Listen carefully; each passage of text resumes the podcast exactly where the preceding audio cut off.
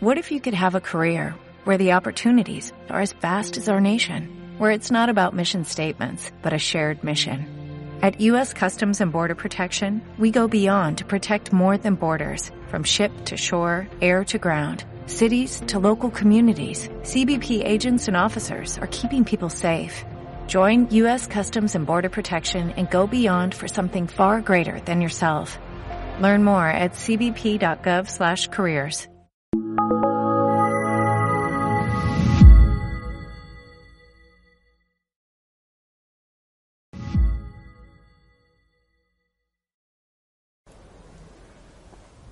¿Quién es este que hasta perdona los pecados?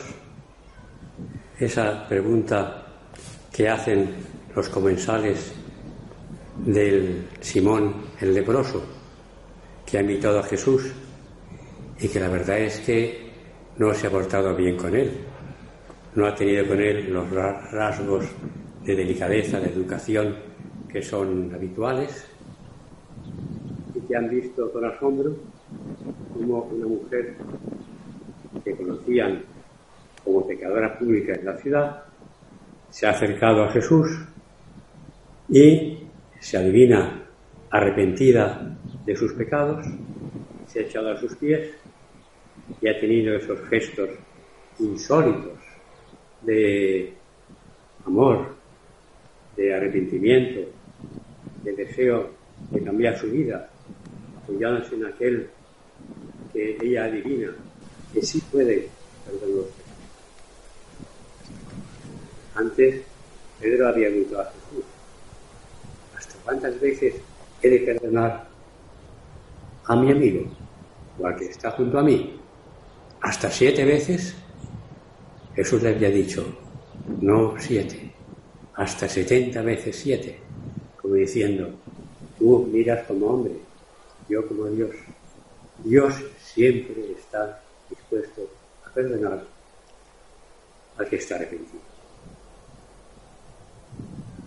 Y como consecuencia de que Dios, hecho hombre en Cristo, es un Dios que perdona y que nos ha dejado en herencia la posibilidad de que unos hombres que cuando actúan a modo de perdonadores, por decirlo así, actúan con el poder de Dios, como consecuencia de esa herencia divina, los hombres pueden y acudir al perdón de Dios. Y dones como estos, pocos ha dejado Dios a los hombres, y ninguno podrían los hombres dejar a los demás. Ya se ve que vamos a hablar brevemente del sacramento de la penitencia. Y quisiera entrar yo partiendo de la historia, porque en la primera antigüedad cristiana la penitencia era la misma, el perdón de los pecados era el mismo, pero el modo de hacerlo diferente. Había pocos cristianos que pocos hombres en general. La humanidad en tiempos de Jesús era muy reducida en comparación con la de hoy. Y los cristianos, pues no eran tantos. Y la estructura general de la confesión, el sacramento de la confesión, exigía que aquel que había pecado y quería que su pecado fuera perdonado, se dirigiera al obispo y confesara su pecado y manifestara su arrepentimiento. Entonces el obispo, si lo consideraba preparado, le imponía públicamente una penitencia y o satisfacción. Y una vez cumplida aquella satisfacción, venía la absolución. Primero era la penitencia, el cumplimiento de la penitencia y después la absolución. Hoy no es así. Pero claro, era una confesión pública y una penitencia que públicamente se imponía. Los que entraban en el grado de los penitentes, pues aparte de llevar el día del domingo, el día del Señor, una vestidura especial que lo señalaba, cuando llegaba el fin de la liturgia de la palabra en la misa, eran invitados a dejar la iglesia. No podían compartir, compartir la, liturgia eucarística con los demás, no podían recibir la comunión. Y esa penitencia que se imponía no era cosa baladí. Podía significar unos años de ayuno y abstinencia, de llevar los días festivos en traje especial, en el caso de ciertos pecados, la abstención del uso del matrimonio, durante un tiempo largo también. Y en tres casos concretos, quiero citarlo porque indican lo que significa el pecado, la gravedad del pecado, tres casos concretos, la penitencia solo se podía otorgar y recibir una vez en la vida. ¿Qué casos? El homicidio, la apostasía y el adulterio. Tres pecados cuya gravedad se consideraba, y es muy grave, ofendían a Dios de un modo particularmente grave y solo podían ser perdonados una vez. Si alguien reincidía después de ser perdonado uno de estos pecados, pues el obispo le encomendaba a misericordia de Dios. Las cosas en lo sustancial no, pero en tantos otros aspectos sí han cambiado. Hoy día la, la sacramento de la penitencia no es una cosa tan gravosa como era en la antigüedad. Hoy día uno va al confesionario, confiesa sus pecados, arrepentido, y el sacerdote le otorga, le impone una penitencia bastante más suave que aquellas antiguas y le otorga el perdón de Dios. Pero siempre hemos de pensar que efectivamente el pecado puede ofender a otras personas. El que roba, el que mata, el que insulta, el que desprecia, el que violenta, el que viola, etcétera, etcétera, atenta contra la dignidad de las personas, sus bienes, la justicia, contra la justicia, y atentan también contra el Dios que es el que ha creado a los seres humanos semejantes a Él, y llamado a ser hijos suyos, ofende a Dios el pecador. Y es normal que entonces solo Dios pueda perdonar los pecados, pero ello se vale de su iglesia y de los ministros que ha instituido en la iglesia, que reciben de Cristo a través de los apóstoles, sus sucesores, los obispos, sus colaboradores, los ministros ordenados, los sacerdotes, ese perdón. Y entonces, ¿cómo es hoy la penitencia? Pues implica unos actos por parte del que se va a confesar, el penitente arrepentido. Y efectivamente, el primero es este, por parte del penitente, el arrepentimiento. El que va a confesarse y no está arrepentido de sus pecados, ¿para qué se confiesa?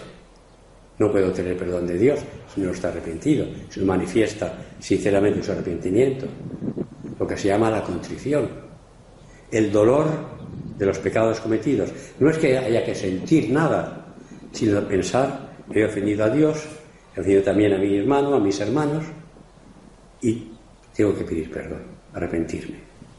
Hay dolor de contrición cuando es grande el dolor y efectivamente no hace falta nada más, o es, hay dolor de atrición que no es porque uno ha ofendido a Dios, no es por la falta de amor, que, el desamor que implica el pecado, sino por la fealdad del pecado, el temor del castigo divino, etc. Dolor de atrición también puede valer, aunque mejor es el otro. Esta es la primera condición para una buena confesión, una confesión válida. El dolor. Luego, claro, junto al dolor, el propósito de enmienda. Si yo siento haber cometido un pecado, estoy arrepentido de ello, pero estoy dispuesto a cometerlo otra vez, oiga, ¿qué clase de dolor es ese? Eso no es verdaderamente dolor, eso es un paripé. No. Si yo estoy dolido de haber ofendido a Dios, pues debo hacer, Señor, me gustaría no volver a pecar. No digo que yo se haga impecable por eso, pero el deseo, el propósito es no volver a pecar. Propósito del mundo. Luego viene entonces la obligación de confesar los pecados graves, perdonas todavía, pero mortales, al confesor, que tenga legítimas licencias. Y eso requiere, pues, un poco de preparación, un poco de examen. El examen es estrictamente obligatorio. Uno puede decir, he matado a alguien y tiene un examen para saber que he matado a alguien. Pero otras cosas, sí, si hace unos meses que no he confesado, a ver, a ver, conviene. Otros pecados, otros digo, he pecado, no basta con eso. He cometido, lo que no quiera, un homicidio, o un adulterio, o he, pecado tres veces contra el sexto mandamiento en esta materia o en aquella, o he defraudado en nuestras dos ocasiones eh, a, alguien que tiene confianza en mí, me he quedado un dinero suyo. Eh, hay que hacer ya un poco de examen, bueno, para poder, ay, me olvidé esto, aquello. Si uno, después de preparar las cosas bien, hacer un buen examen, se ha olvidado de algo, quédese tranquilo. Quédese tranquilo, porque ese pecado, involuntariamente, siendo grave, no se ha confesado, está perdonado. Aunque como se recuerde, la próxima confesión deberá decirlo, pero solo eso. Lo demás está perdonado. Dice también hasta la próxima confesión. Examen, confesión de los pecados, explicando más o menos de qué se trata, no con detalles, no con minucia, no con circunstancias, no hacen el caso. Tres pecados eh, contra el sexto mandamiento, yo solo, eh, una ofensa grave a mis padres, un desprecio de Dios eh, dejando de ir a misa unos cuantos domingos porque no tenía ganas, sin más historia, ¿eh? esas son cosas que tienen que ofender a. Y hay que pedir perdón sobre ellas. Es decir, hay que detallar un poco. No insisto, no detalles, no circunstancias aleatorias, accidentales, sí lo sustancial. Confesarse bien. Y después escuchar eh, eh, humildemente la penitencia que el sacerdote juzgue, oportuno imponer. O sea, generalmente son suaves, no son exigentes, incluso se puede dialogar con él, a veces decir, no me importaría que pusiera una penitencia un poco más grave, o decir, me parece que esto es demasiado para mi circunstancia. Bueno, con todo con un clima de paz, de serenidad, de confianza, de alegría. Entonces, estas son lo que que hacer Prepararse, pedir perdón al Señor desde dentro, confusión, arrepentimiento, propósito de enmienda, ¿eh? confesar con claridad, sencillez, humildad, concreción los pecados y el propósito de cumplir la penitencia en su momento. ¿Qué más podemos decir sobre el sacramento de la penitencia? De manera breve. ¿Quién puede confesarnos? Un sacerdote, cualquiera, que esté válidamente ordenado y que tenga la autorización del obispo para perdonar los pecados. Hoy en día es muy frecuente, por el derecho mismo, que uno que haya recibido licencias de confesar en su diócesis, ¿eh? pues tenga en todas partes. O sea, por excepciones así es. O sea, que un sacerdote normal podemos confiar en que puede perdonarnos y acudir a él. ¿Es necesario acudir un determinado sacerdote? No, libertad plena. La Iglesia, con tal de que el sacerdote haya sido válidamente ordenado y tenga licencias, permite confesar con cualquiera. Pero es interesante en ocasiones, si unimos a la confesión la dirección espiritual, pues tener un confesor habitual. No es obligación, no se impone, pero puede ayudar a la conciencia, propia conciencia. Alguien que me conoce, que sabe dónde está mi lucha, mis esfuerzos, mis fracasos, mis éxitos, entre comillas, que pueda animarme, orientarme, sugerirme, eso puede venir bien. Bien, el sacerdote actúa no en nombre propio, no en nombre propio. El sacerdote ha recibido el orden sagrado que le pone en conexión con, a través del obispo y los sucesivos obispos hacia arriba, con los apóstoles y con Cristo mismo. Y de él viene el poder que él tiene, que el sacerdote ejercita. Y en nombre de Cristo lo ejerce, no es simplemente como humano, aunque sea un hombre, sino alguien que está actuando un poder que viene de Dios, el único que puede perdonar los pecados. Claro. hay que acudir con mucha confianza a la confesión. Se cuenta de aquel gran poeta alemán del siglo XIX, Heine, que estaba muriendo y decía serenamente a quienes lo rodeaban, Dios me perdonará. Es su oficio, efectivamente. Dios siempre está dispuesto a perdonar a quien acude a Él con humildad, sinceridad y arrepentimiento. Aparte, bueno, ¿qué quería decir yo concretar algunas cosas? En la confesión, una cosa es confesarse cada muchos meses, está indicado por el derecho de la Iglesia que si tiene conciencia de pecado mortal, debe confesarse una vez al año por lo menos. Si uno desea comulgar y tiene conciencia de pecado mortal, no debe comulgar sin antes confesarse. Eso es lo mínimo, por decirlo así. Ahora, la confesión eh, ejercita la acción de Dios y la gracia de Dios sobre el hombre, pecador, y todos lo somos de una otra manera. Por lo tanto, confesar con más regularidad, con cierta frecuencia, es aconsejable y así lo aconseja la Iglesia. En ese caso, no hay que alargarse. Ir con una confesión preparada, materia eh, establecida claramente en nuestra mente, explicada con claridad, escuchar y recibir el perdón, luego cumplir la penitencia y adelante a volar, por decirlo así. Pero a la vez digo que puede, puede pretender pues ejercer un poco de acción espiritual. Si el asunto es breve, se puede hacer dentro de la confesión, en el confesionario mismo. ¿eh? Y que miren, esto me cuesta, esto no lo consigo, quiero hacer una oración y no me sale, usted podría aconsejarme algo, pues mira, léete este libro, o lo que sea. Si el asunto es de más entidad, si no le importa, don fulano o padre mengano, pues cuando termine de, confesar, podríamos hablar un rato y entonces se puede uno espallar más. También puede ser que uno tenga el corazón muy atribulado, algo le pesa mucho, no estrictamente de conciencia, una circunstancia familiar, dolorosa, la enfermedad grave del marido, el hijo que se ha dejado y nos ha dejado sin, sin avisar, en fin, necesita desvagarse.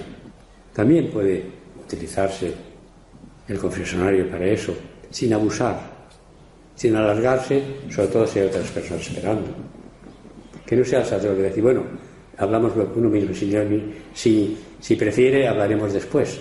En fin, tantas cosas se pueden decir. En realidad es tan grande esto de la confesión. San José María decía, y tantos de los que me oyen lo saben, un Dios que perdona, pues si es oficio. Con esto quiero decir, terminando ya, que es un don de Dios, un don de Dios muy grande y que aprovecharlo nos vendría muy bien, hace mucho bien al alma, alegra al alma, la llena de paz y de alegría. Efectivamente, pues demos gracias a Dios por nos otorga este don de la confesión, el sacramento de la confesión, y podemos hacer el propósito de vivirla con sencillez, humildad, la debida frecuencia y mucha paz y mucha alegría. Muchas gracias.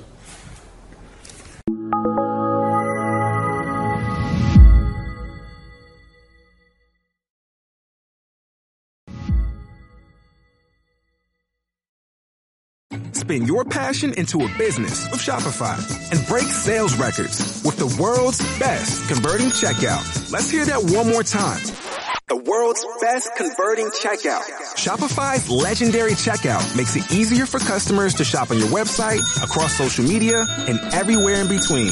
Now that's music to your ears. Any way you spin it, you can be a smash hit with Shopify. Start your dollar a month trial today at shopify.com slash records.